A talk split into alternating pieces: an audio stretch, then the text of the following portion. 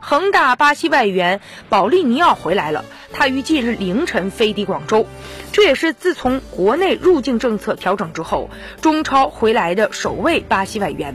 鲁能三名外援何时能归，也成为了大家讨论的焦点。保利尼奥归来。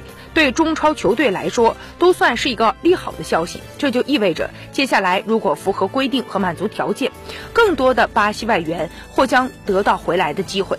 这其中不乏鲁能外援格德斯。据了解，格德斯其实也已经取得了签证，只是航班原因无法回到中国。